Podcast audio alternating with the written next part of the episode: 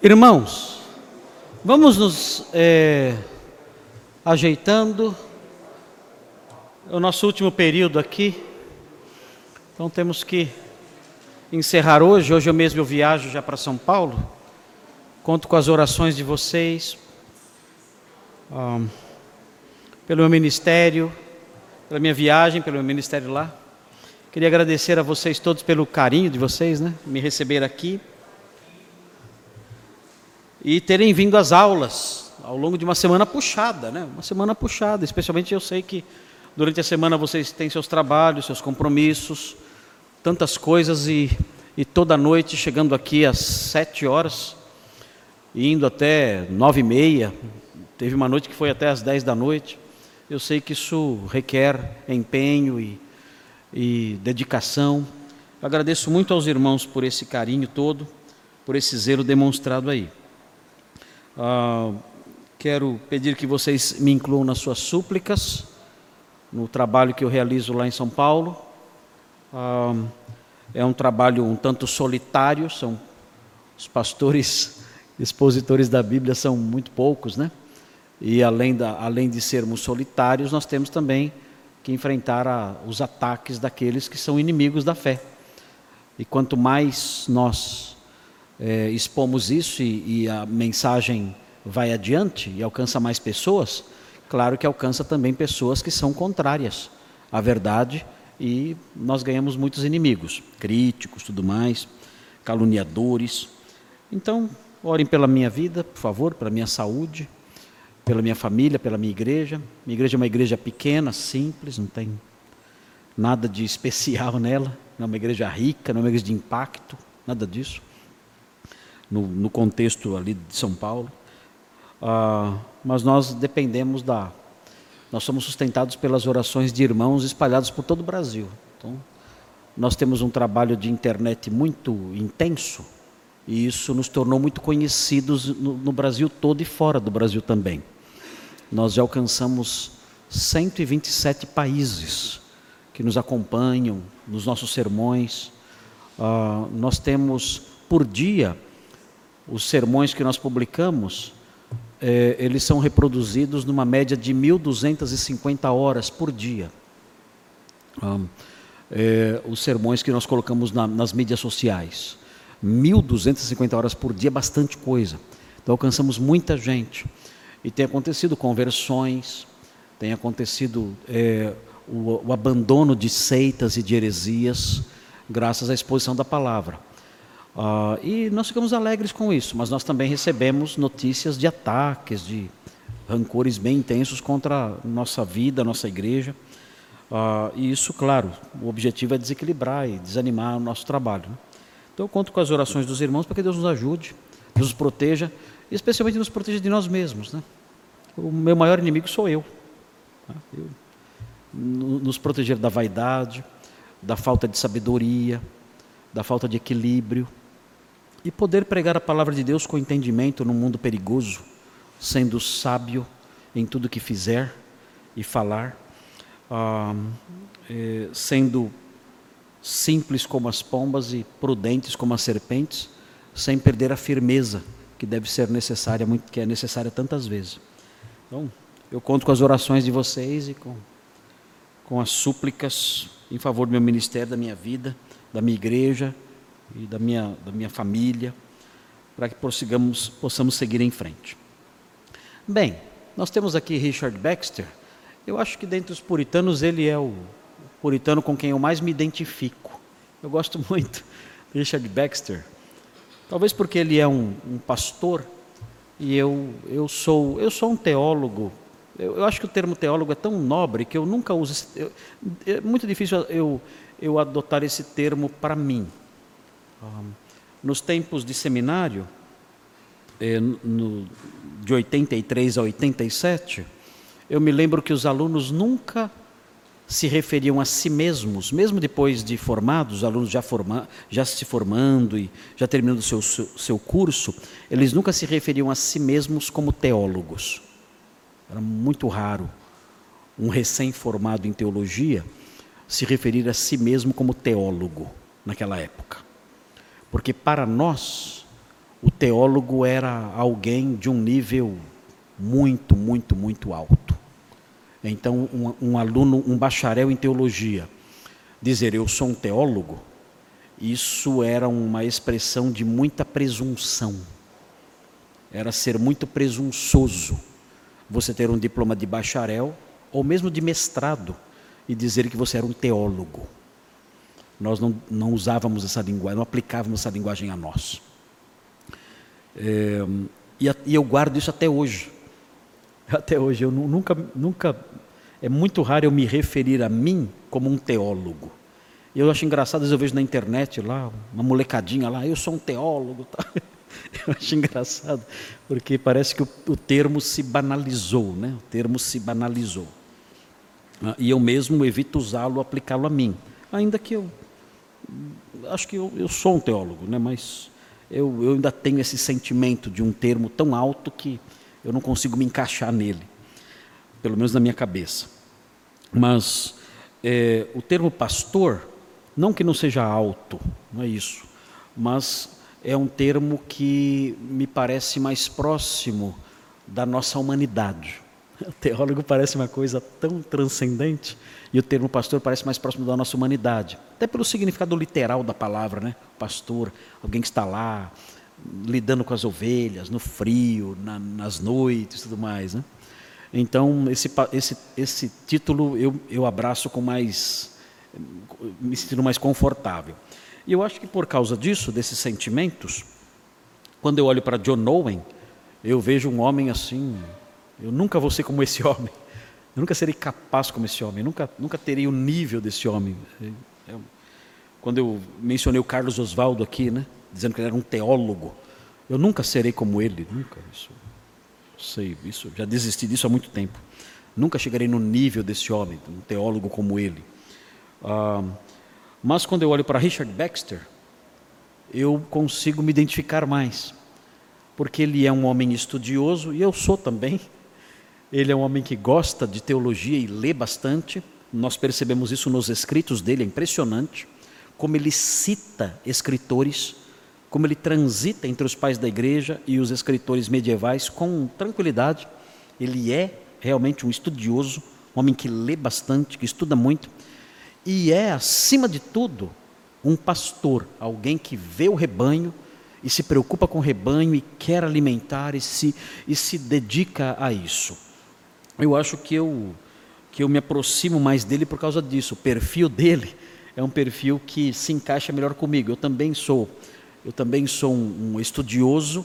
Eu tenho também uma formação, não como de John Owen, mas mais baixa aqui, chegando mais a, a, a Richard Baxter. E também eu tenho a preocupação pastoral. Eu, eu, eu quero alimentar o meu rebanho.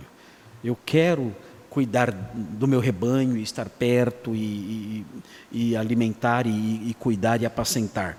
Eu tenho tido um programa na minha igreja de, de visitação das casas. Eu, le, eu vou às casas dos membros e eu ali eu, eu levo um texto bíblico e eu prego para as famílias ali, eu reúno o casal, os filhos, e eu então, eu vou lá, claro que eu como bolo e tomo café, eu tomar até cuidado para não engordar muito. Porque se eu faço muitas visitas na semana, né, muito cafezinho, muito bolo. Então, eu tenho que tomar um certo cuidado. Mas eu tenho mantido esse ritmo de visitar duas famílias por semana, pelo menos. Semana passada eu visitei quatro, foram muitas famílias, foi bem desgastante para mim. Mas é, visitar com objetivo pastoral, me aproximar da família, é, ficar um, um tempo ali com eles, um tempinho de congraçamento, mas também compartilhar a palavra de Deus levar um sermãozinho, eu levo um sermãozinho ali para a família, prego meu sermãozinho ali e tento descobrir as necessidades espirituais daquela família, verificar se são todos, como estão, com, como estão na vida com Deus. Ah, eh, vocês todos são crentes, estão, bem, estão de bem com Deus, a vida espiritual de vocês está bem, estão desfrutando de saúde espiritual. Hum? Então, procuro verificar isso e também descobrir as causas, eh, motivos de oração, ah, para orar por eles e tudo mais. Então, um trabalho pastoral que eu gosto de fazer, eu tenho, tenho aprendido bastante com isso, e isso me deixa mais próximo assim do, do Richard Baxter. Eu acho, gosto muito desse personagem aqui que vamos estudar agora. Mas vejam aí algumas, algumas informações sobre Richard Baxter. É, temos aqui, ele nasceu em Roughton em 1615, na Inglaterra. Ele era filho único, porém seus pais eram negligentes com ele, de forma que foi criado pelos avós até os 10 anos de idade. Então é claro que isso aqui vai refletir na educação dele também, né? não tendo os pais ali próximos, isso, isso tem, isso surtia reflexos na educação do menino. Eu coloquei aqui que ele foi contemporâneo e amigo de John Owen, uh, e além disso, para situar vocês na, no tempo, né? Nós vemos esses nomes, dá a impressão que são seres isolados, cada um num canto. Não, ele foi amigo e foi contemporâneo de John Owen não era do mesmo nível intelectual que ele, mas, mas o conhecia, era contemporâneo dele. E viveu nessa época que eu já mencionei, desses reis que eram reis que viam com antipatia os não conformistas. Tiago I, Carlos I, Oliver Cromwell, que não era rei, mas o Lorde Protetor, Carlos II e Jaime II, que foi o rei católico que eu mencionei aí no finalzinho, antes da Revolução Gloriosa que foi a revolução que acabou com o absolutismo na Inglaterra, do, do absolutismo monárquico na Inglaterra. Ele teve uma formação, vocês veem aí, uh, Roxeter Grammar School, onde John Owen era professor, ele estudou aí, mas não teve uma educação formal muito aprimorada.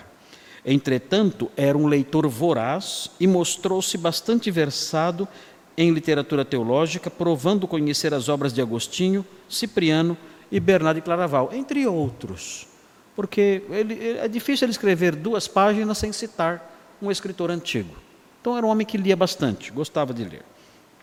Em 1641, ele tornou-se pastor em Kidderminster. Eu coloquei, eu mostrei no mapa para vocês esse local, ah, é, mais na região central da Inglaterra. E também foi capelão do exército do parlamento durante a época da, da Revolução Civil, da Guerra Civil. Seu ministério em Kidderminster, devido à interrupção causada pela Guerra Civil, ocorreu em duas etapas, entre 1641 e 1661. É um longo ministério, mas cortado aí em duas etapas, aí, uma mais curta, outra mais comprida. Então, são informações históricas aí acerca dele, detalhes sobre a sua biografia após a restauração da monarquia. Então guardem essa, esse, esse episódio, né? o que sempre nós vemos aqui na história dos puritanos ingleses, a restauração da monarquia com Carlos II, filho do rei decapitado. Quando a monarquia é restaurada, sob esse rei, as coisas começam a complicar. É, isso é, é, é fatal. Veja aí, ele tomou posição contra o conformismo, ou seja, ele era um não conformista, não adotava o livro comum de oração, e por isso foi expulso da Igreja da Inglaterra em 1662, né, na, naqueles atos que nós já estudamos, naqueles atos de Carlos II. Veja aí a sequência, olha só como ele experimentou uma perseguição maior do que o John Owen. É contemporâneo, mas você, vê essas distinções parece que algumas pessoas tiveram experiências mais amargas nessa época, outras menos amargas. É, é, curioso, parece que tem um pouco a ver também com a classe social. John Owen nunca foi preso, já Richard Baxter foi. É, é, John Bunyan nem se fala. Então, as pessoas tinham dificuldades maiores dependendo da sua classe social. Ele chegou a ser preso por pregar em sua casa após ser expulso da igreja. Era proibido fazer reuniões, né, o, ato de, o ato dos conventículos. Né, era proibido fazer reuniões não conformistas, e ele foi preso por causa disso. Baxter permaneceu na cadeia por um ano e nove meses. Veja aí. As últimas décadas de sua vida foram marcadas por processos, prisões e perseguições, que é uma pena, porque o trabalho que ele realizava era maravilhoso. Ele era um homem de Deus, é algo fantástico que ele fazia mesmo sofrendo com a saúde precária, é, assim, a saúde de, de, Richard Baxter sempre atrapalhou, sempre. Ele sempre tem dificuldades de participar de um, um encontro, de uma reunião, de realizar alguma coisa, de viajar por causa da saúde. Ele tinha uma saúde bastante debilitada, pelo jeito, pelo que, pare, pelo que transparece é, no seu livro, O Pastor Reformado. Ele demonstra isso em alguns pontos lá. Ah, mesmo sofrendo com a saúde precária, produziu um vasto material, especialmente nas áreas pastoral e teológica, suficiente para ser compilado em 23 volumes. Então escreveu bastante também, né? tanto quanto o próprio John Owen. Seguindo aqui, sua maior contribuição foi na área pastoral, posto que, como pastor em Kidderminster, envolveu-se intensamente no ensino sistemático de cada membro da igreja. É, assim, esse é um ideal que é, é fantástico isso aqui.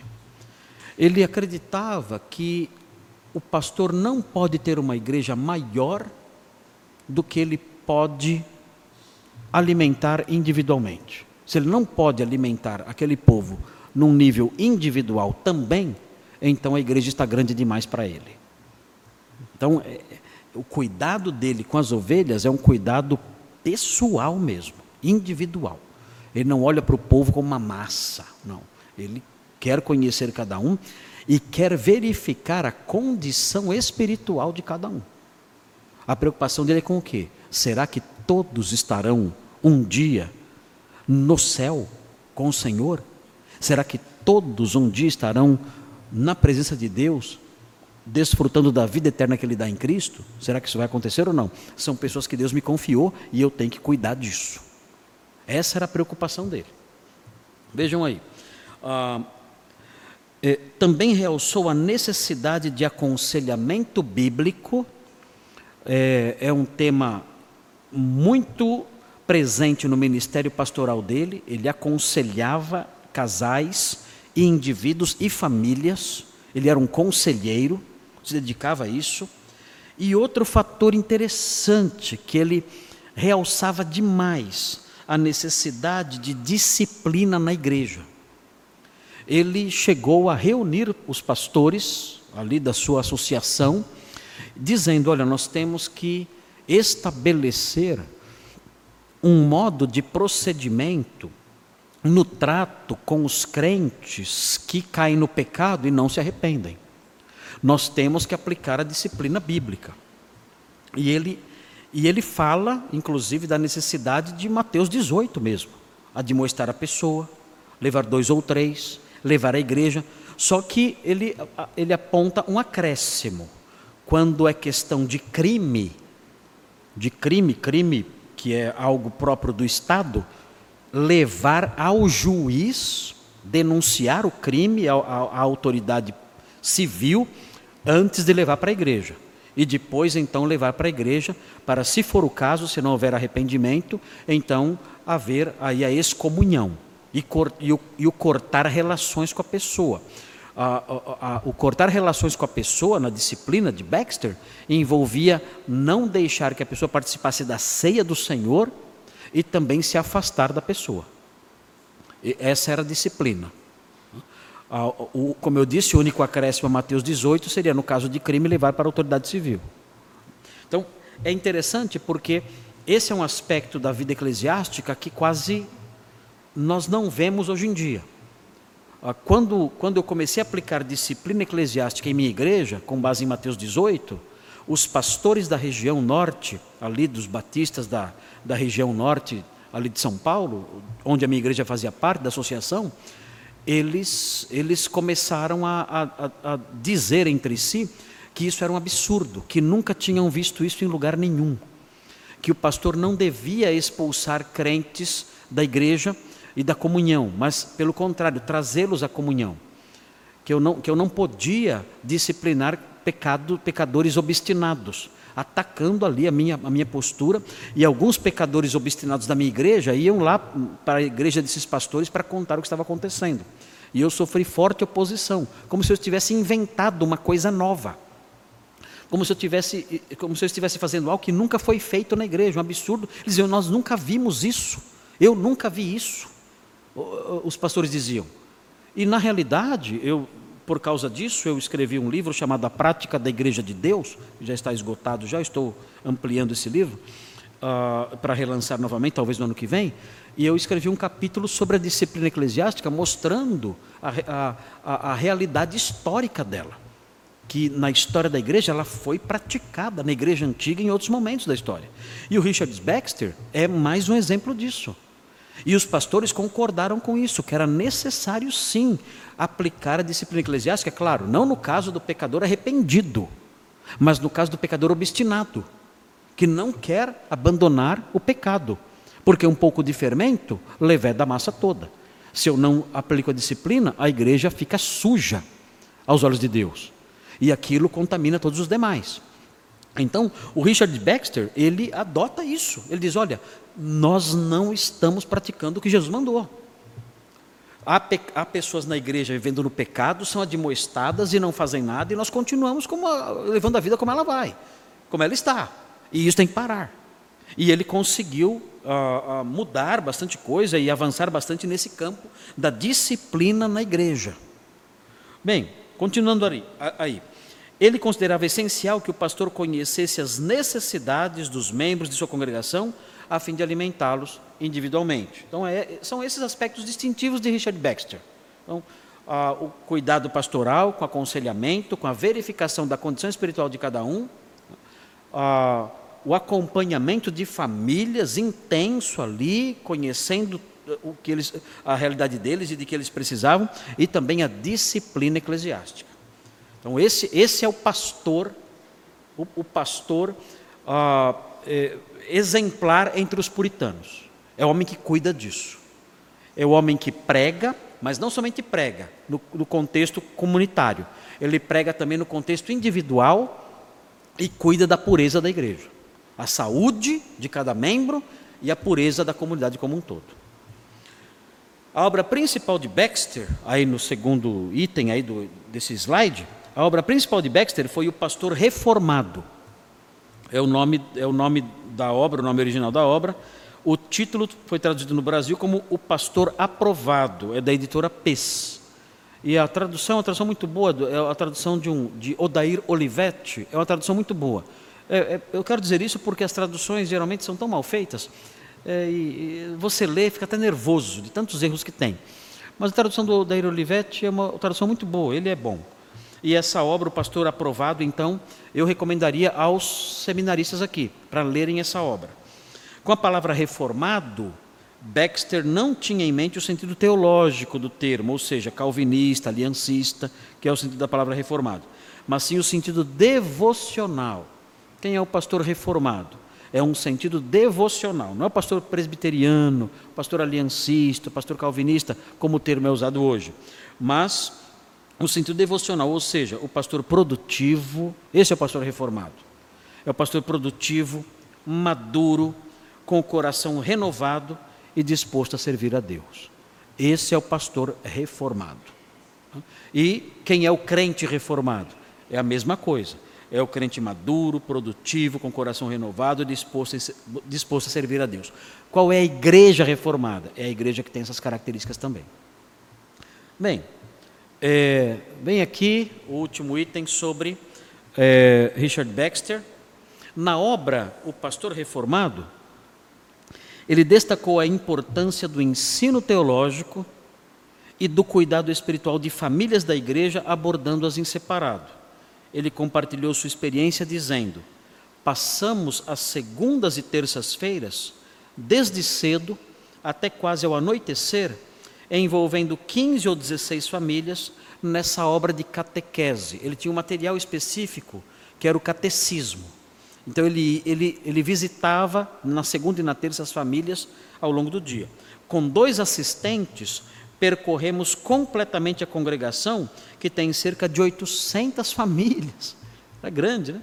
E ensinamos cada família durante o ano.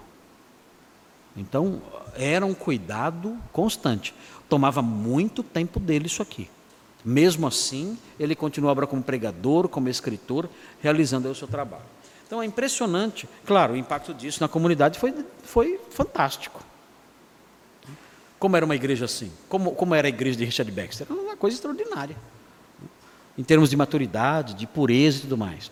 E eu, irmãos, nós, assim, Nós temos que resgatar essas coisas. Nós não podemos estudar essas coisas e ver isso apenas como informação histórica. Porque eu quero frisar isso mais uma vez. Essas coisas são informações históricas, são, é verdade, são informações históricas. Mas essas coisas eram feitas porque esses homens estavam obedecendo um livro que não é meramente histórico. Essas coisas foram feitas porque esses homens estavam obedecendo um livro que é perene. É um livro que eles usaram no século XVI, XVII, mas que está valendo ainda no século XXI.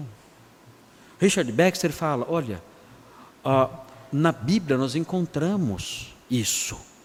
O apóstolo Paulo fala em Atos 20 que ele fazia isso, ele ensinava de casa em casa. E nós vemos isso na Bíblia.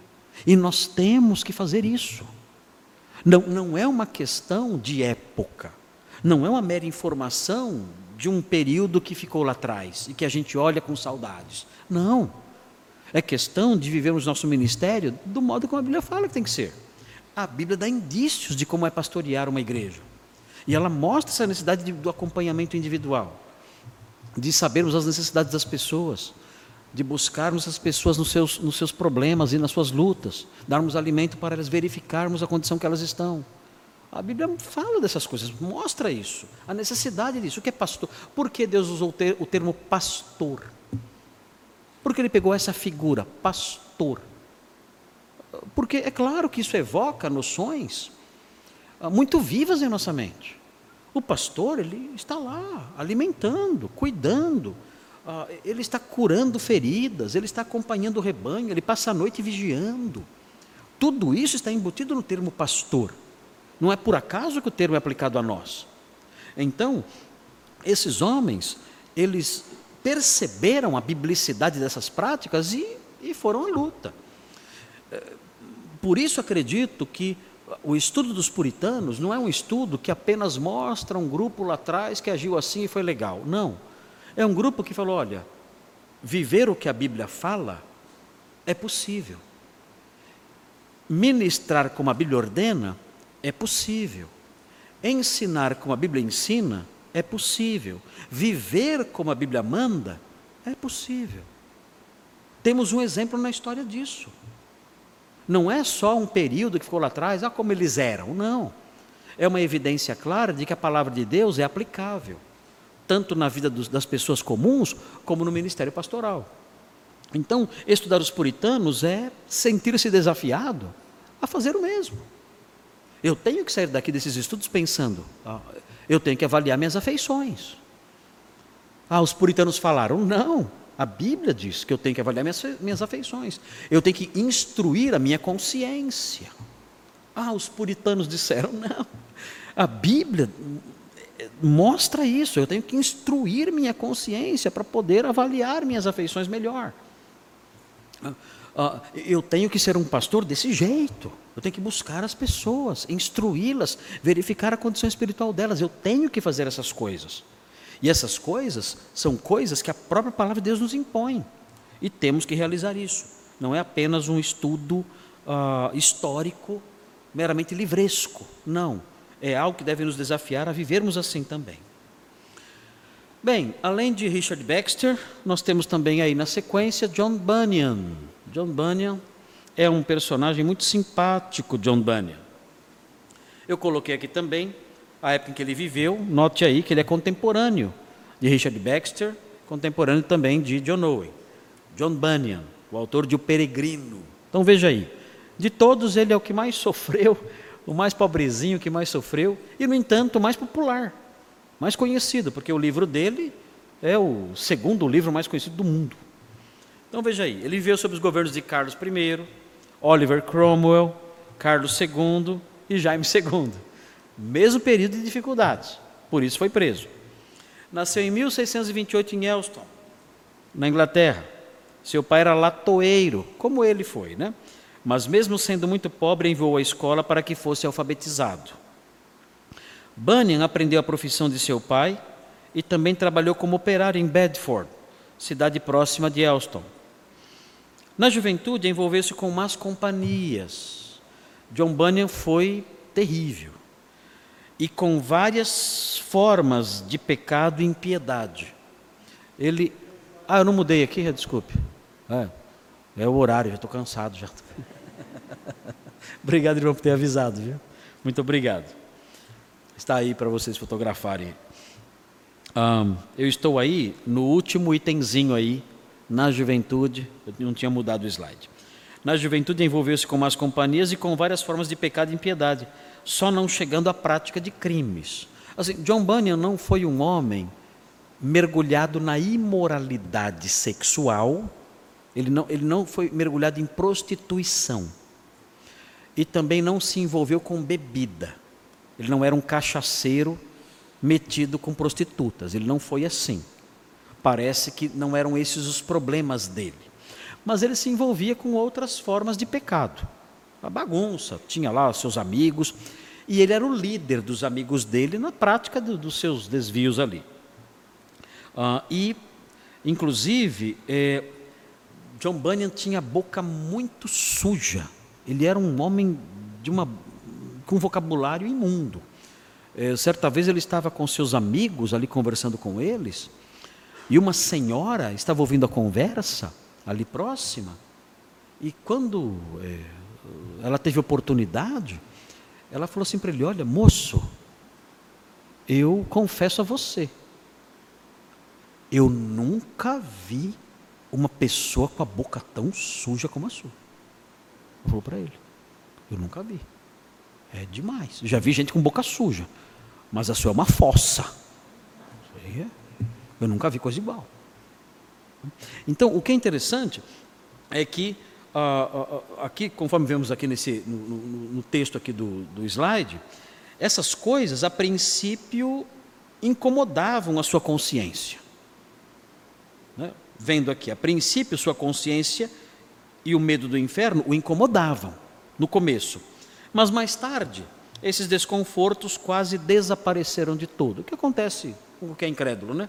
Consciência a princípio incomoda, depois acostuma e não, não incomoda mais. Vendo aí a sequência. Em 1645 entrou para o exército do parlamento, participando do final da Primeira Guerra Civil, um tempo curtinho só, na Guerra Civil foi, foi de 1642 a 1645.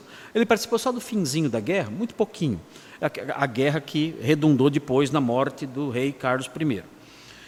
É, ficou pouco tempo no exército, mas Deus o livrou da morte quando um soldado pediu para substituí-lo no cerco de Leicester. Ele, ele tinha se designado para o cerco, ele não foi porque esse soldado insistiu que queria ir. E esse soldado morreu como sentinela, ele estava como sentinela e foi morto como sentinela. John, eh, eh, John Bunyan entendeu que isso foi um livramento. Essa, isso, isso fez com que ele pensasse: ah, Deus me livrou da morte. O soldado morreu nesse conflito. E, e como ele estava substituindo Bunyan, Bunyan pensou: Deus está me livrando aí de algo terrível.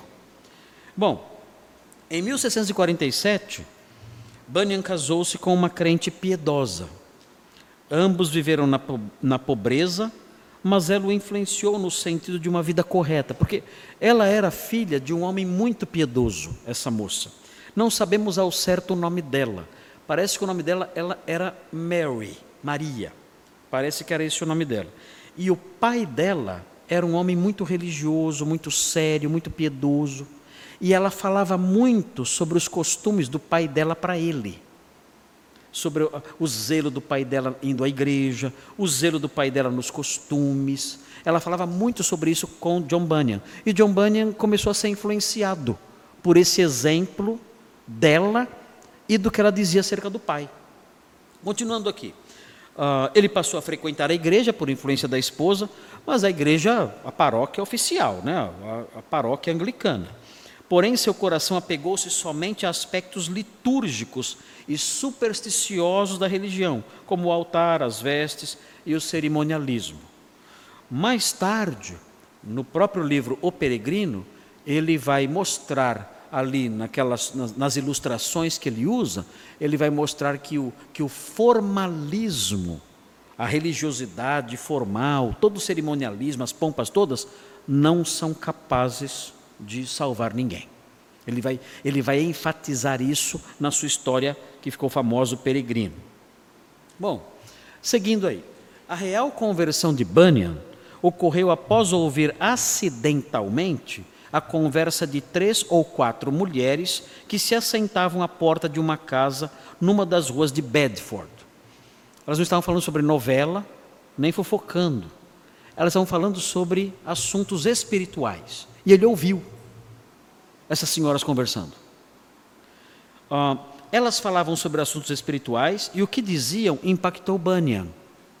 Essas mulheres eram de uma pequena igreja batista pastoreada por John Gifford.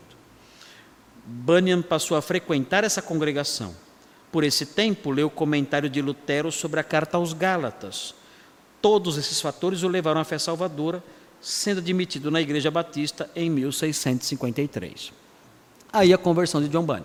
Essas senhoras, ele se aproximou delas, elas eh, descobriu que elas eram de uma igreja batista, ele foi à igreja batista, no, pela influência dos irmãos ali, e também naquele tempo ele leu o comentário de Lutero eh, de, sobre a carta aos Gálatas, isso tudo fez com que ele conhecesse o evangelho e se convertesse. E a conversão foi real.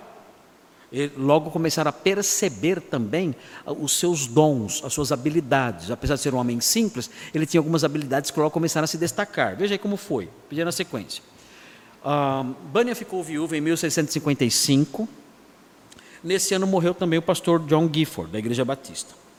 Pouco antes disso, passou a eventualmente dirigir palavras de exortação à igreja. Os irmãos pediam: eh, Irmão John Bunyan, você pode nos nos dirigir uma palavra, dirigir uma palavra à igreja? E ele aceitava. Algumas vezes ele fez isso. A igreja pedia, ele estava sem pastor, ele então ele dirigia uma palavra de exortação, de admoestação à igreja. E começaram a perceber a habilidade dele como pregador.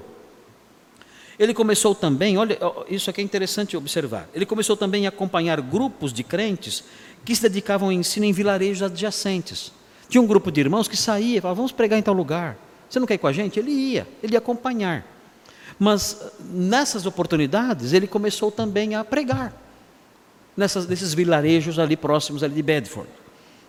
Muito em breve, sua capacidade como pregador foi reconhecida, começou a se destacar. E sua fama começou a se espalhar, atraindo pessoas de todas as partes. Olha como a coisa aconteceu. Começou a tomar vulto. Ah, ele ia numa localidade e sabia, ó, aquele pregador lá de Bedford está aí. Ele vai falar hoje aqui. As pessoas começaram a ir lá mesmo sendo eh, sabendo que a coroa era contra esse tipo de, de atividade. Bom, prosseguindo aí.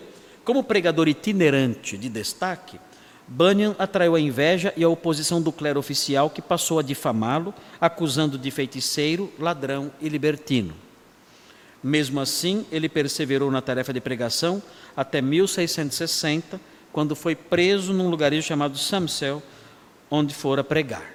Aí aconteceu o que nós sabemos, a sua detenção, sua prisão. Ele sabia que seria preso se fosse lá, mas ele foi mesmo assim. Alertaram, você vai ser preso se você for lá. Ele foi mesmo assim. E de fato foi preso. Ah, houve lá um, um, um, julgamento ali, claro, só para inglês ver, literalmente, inglês ver. E ele foi condenado. Ele, ele, ele confessou, ele, não, eu faço isso mesmo. Eu faço o que vocês estão dizendo, eu faço. As acusações estão aí. Acusado de não frequentar a igreja paroquial, ele falou: é, realmente eu não frequento. De promover reuniões religiosas ilícitas, ele, é, realmente eu promovo essas reuniões que são proibidas. E de pregar sem a licença do rei, tudo em desacordo com as leis do país. Bunyan, que concordou com as acusações, concordou com tudo, foi condenado a três meses de prisão. Por artimanhas de seus inimigos, porém, sua soltura foi protelada e seus pedidos de soltura negados. A segunda esposa de Bunyan, Elizabeth, empenhou-se em obter sua liberdade, mas a prisão persistiu até 1672. Doze anos de prisão. Então é. Não mudei de novo? Ah, tá aí, desculpe. Aí. Doze anos de prisão. E foi nesse tempo que ele produziu a sua, toda a sua literatura. Né? Estão vendo aí? Está certo agora? Está certo? Ah, o slide está certo? Ok. Então foi nesse tempo que ele produziu aí toda a literatura que nós ah, conhecemos. Ah, mas antes de falar sobre a literatura, rapidinho aqui, é, uma informação importante aqui. Nos primeiros anos, aí nesse slide agora novo, Bunyan desfrutou de certa liberdade graças à simpatia do carcereiro. Este permitia que Bunyan saísse eventualmente, e ele aproveitava essas oportunidades para pregar, visitar os irmãos e ir à igreja de Bedford. É como eu já disse aí, quando estava falando sobre John Owen, eu mencionei esse fato aí. Contudo, quando, quando tudo foi descoberto, o carcereiro foi ameaçado e teve que manter a rigidez da prisão. Então, acabou a mamata então. Somente em 1669, Bunyan passou a desfrutar novamente de algum grau de liberdade, aproveitando essa fase para frequentar a Igreja Batista, onde em 1671 foi eleito copastor, ainda preso. Eleito copastor da igreja, ainda preso. E finalmente, aí na sequência, último slide sobre isso, durante o tempo de prisão, Bunyan escreveu as seguintes obras: Oração no Espírito, A Ressurreição da Cidade Santa, Graça Abundante, se eu não me engano, Graça Abundante tem em português, ah, da editora Fiel, eu acho. Graça Abundante. O Peregrino, e quem não leu ainda, não deve deixar de ler, ainda hoje, compra aqui na livraria e leia O Peregrino, é maravilhoso. Defesa da doutrina da justificação e contra o bispo Fowler, que defendia a bondade natural do homem. John Owen escreveu da prisão contra um manifesto bispo, desse bispo que defendia a bondade natural. Ele fala, segundo você, a, a, bondade que você fala é a bondade dos incrédulos. Isso aí não. Você não leva ninguém ao céu, não justifica ninguém. E ele teve um embate com esse bispo aí. Bom, depois de posto em liberdade, Bunyan continuou seu trabalho de pregação, atraindo milhares de ouvintes em várias cidades, inclusive Londres. Aliás, seu trabalho como pregador deu origem a algumas igrejas. Então, foi, teve muito sucesso. Ele morreu em 1688, é o ano da Revolução Gloriosa. Ah, ele contraiu uma gripe quando, numa viagem a cavalo para Londres, foi surpreendido por fortes chuvas. Ele foi ajudar uma família que estava com conflito interno, o pai com o filho, estavam com um conflito muito grande, e o filho pediu para John Bunyan ajudar a resolver esse conflito. John Bunyan foi. Quando estava voltando para Londres, ele pegou uma chuva muito forte, estando a cavalo, e por causa disso ficou gripado e a coisa começou a, a se agravar. Ele teve uma fe febre muito alta e tudo mais e não resistiu. Uh, ele morreu nesse ano então. Uh, ele deixou três filhos uh, que viveram, que sobreviveram a, a, a ele, né? passaram, não morreram na infância, morreram depois da morte dele. mas uma filha que ele tinha, muito querida dele, uma filha cega, morreu alguns anos antes dele. Teve uma filha cega que morreu antes dele e a segunda esposa faleceu em 1692. Uh, ah, em Bedford tem um, uma, uma construção de madeira muito antiga, que era onde, as, onde ocorria a vida social da cidade. E é, uh, é uma construção em dois andares, onde aconteciam os bailes, onde as pessoas iam lá para beber, para brincar, tudo mais, se divertir. Então, e dizem que John Bunyan frequentava esse espaço. Isso aí é uma, é uma das paredes nesse local. Eu tenho mais fotos, mas eu não achei em casa. Isso aqui é a igreja de John Bunyan. Ah, claro, toda reformada e diferente. Né? Ela é, é, essa igreja de John, onde John Bunyan, a igreja batista, onde John Bunyan congregou e foi co-pastor. Essa igreja hoje, ela, os vitrais dela são todos é, com motivos tirados do livro O Peregrino. Então, os vitrais têm todas as ilustrações do livro O Peregrino. E tem ali, então, é, uma lembrança muito forte, um apelo muito forte à figura de John Bunyan aí, é, nessa igreja. Ah, tem também aqui a prisão de John Bunyan. Aí você tem uma foto da prisão de John Bunyan. Prisão bastante difícil, né? Condições bastante precárias aí na prisão de John Bunyan. Há, há vários, em Bedford, há vários há vários é, pontos uh, ligados à vida de John Bunyan. O lo local onde ele foi batizado, uh, o rio ali, é, que talvez tenha inspirado o conceito, a figura do rio da morte. No final do peregrino, o peregrino atravessa o rio da morte para chegar na cidade gloriosa. e ele se desespera e os anjos vêm ajudá-lo. Né? Uh, em, em, Bedford tem lá um, realmente um rio, esqueci o nome do rio agora, mas tem lá um rio que corta a cidade, deve ter inspirado essas ideias nele também. É muito interessante a, a viagem a Bedford. E você tem aqui, na sequência, o túmulo de John Bunyan uh, em Londres. Uh, aí está o túmulo dele. Eh, no que diz eh, respeito à teologia de John Bunyan, o, o, que é importante destacar é o seguinte: John Bunyan ele realça eh, a, a, realidade de que a, a vida cristã ela começa quando nós somos tangidos por um senso de desespero.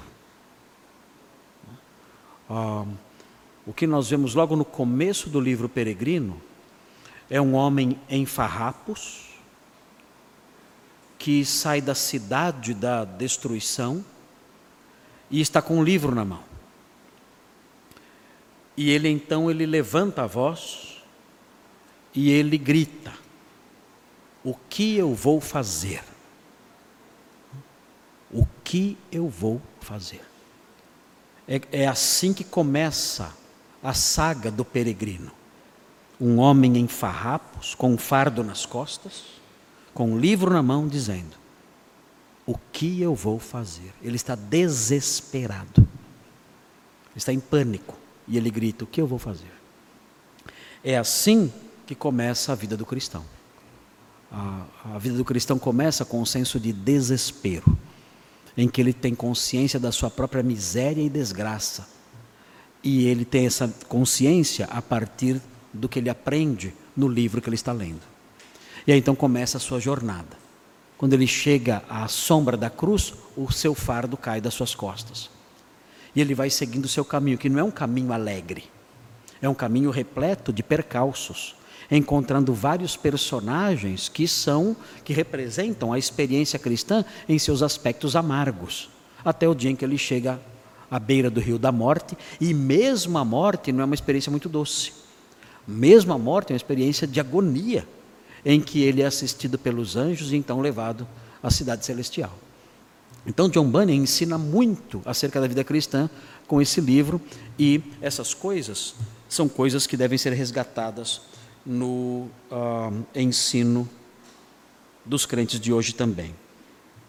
Uh, eu tenho aqui Jonathan Edwards, não dá tempo de eu falar sobre ele, nós temos que encerrar e vou deixar com vocês esses slides para que vocês possam estudar de modo mais sintético. Mas eu quero mostrar para vocês uma, uma figura.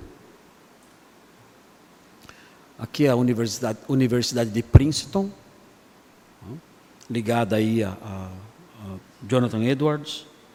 E essa figura aqui é, é, é uma foto de 2012. É, a minha filha Sofia, parece um esquimó, uh, e eu um pouco mais jovem, ao lado do túmulo de Jonathan Edwards.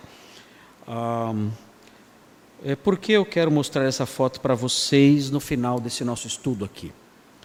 É, eu, quando eu fui a Princeton, 2012, 2012, né, quase 10 anos atrás, eu quis muito ir no túmulo de Jonathan Edwards. Eu estava com a minha família toda, eu fiquei um período de seis meses em, Nova Jersey, então era fácil uh, chegar a, a Princeton. Uh, e quando eu cheguei nessa cidade, eu fui ao cemitério com a minha família, e estava frio, como dá para perceber aí, estava chovendo também, e estava nevando. Aí não dá para ver isso porque nesse momento do dia a neve já tinha derretido. E eu fui até o cemitério, peguei uma, uma, uma lista de uh, para turistas que, que, vão visitar o cemitério, porque há pessoas eh, conhecidas enterradas ali. Mas nesse dia não tinha ninguém no cemitério, só eu e a minha família estávamos lá. E eu é, cheguei próximo, achei o túmulo de Jonathan Edwards e eu é, pedi para minha família ir embora, sair de perto de mim. eu falei, eu, onde eu tenho ido com vocês, nos diversos lugares, eu sempre levo vocês, eu fico com vocês, mas agora eu quero que vocês me deixem sozinho aqui. E elas obedeceram. Ah, claro, depois a Sofia chegou perto, né? como dá para ver na foto. Mas elas, elas obedeceram, ficaram longe, se afastaram. E eu fiquei sozinho diante do túmulo de Jonathan Edwards. E eu chorei. chorei. Eu chorei. Eu chorei e, e, e eu fiz uma oração.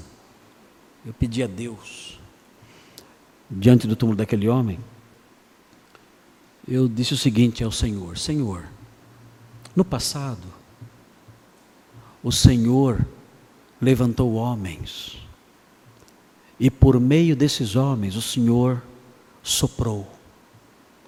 O Senhor soprou um hálito de vida, de salvação e de santificação em toda uma geração.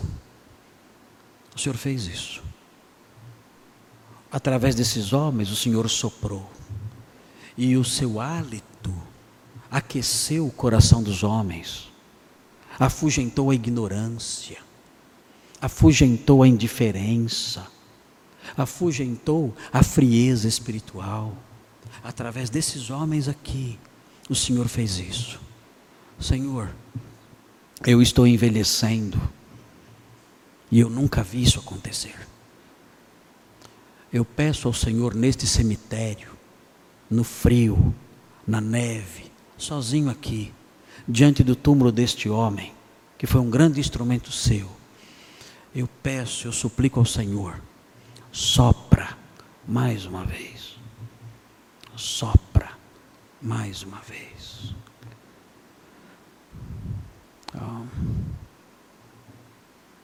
Não sei o que o Senhor tem preparado para a nossa geração. Eu não sei. Eu fiz essa oração. Mas eu quero fazer agora é um convite. Querem ir ao cemitério comigo? Venha ao cemitério comigo. Venha ao cemitério comigo suplicar ao Senhor, em meio à neve, a frieza, a chuva gelada desta época. Venham ao cemitério comigo. Venham ao cemitério solitário da súplica. Venham comigo ao cemitério solitário do clamor. No meio dessa, dessa geração que está debaixo de neve, de chuva, de uma neblina densa, da ausência de sol e de luz venham comigo ao cemitério, ao cemitério solitário da súplica, e juntem-se a mim, dizendo: Senhor, sopra mais uma vez, sopra mais uma vez. O nosso mundo precisa de pessoas assim, de pastores assim, de pregadores assim, de igrejas assim, como essas que nós estudamos. Senhor, sopra mais uma vez. Venha ao cemitério comigo.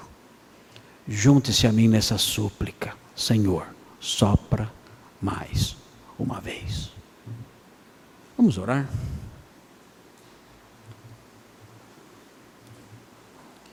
Senhor Deus, obrigado por essa semana maravilhosa, em que aprendemos sobre as Suas ações salvíficas, as Suas ações de graça, seus atos de santificação, no passado, na vida desses homens especiais, que marcaram a história, que marcaram vidas, que marcaram nações.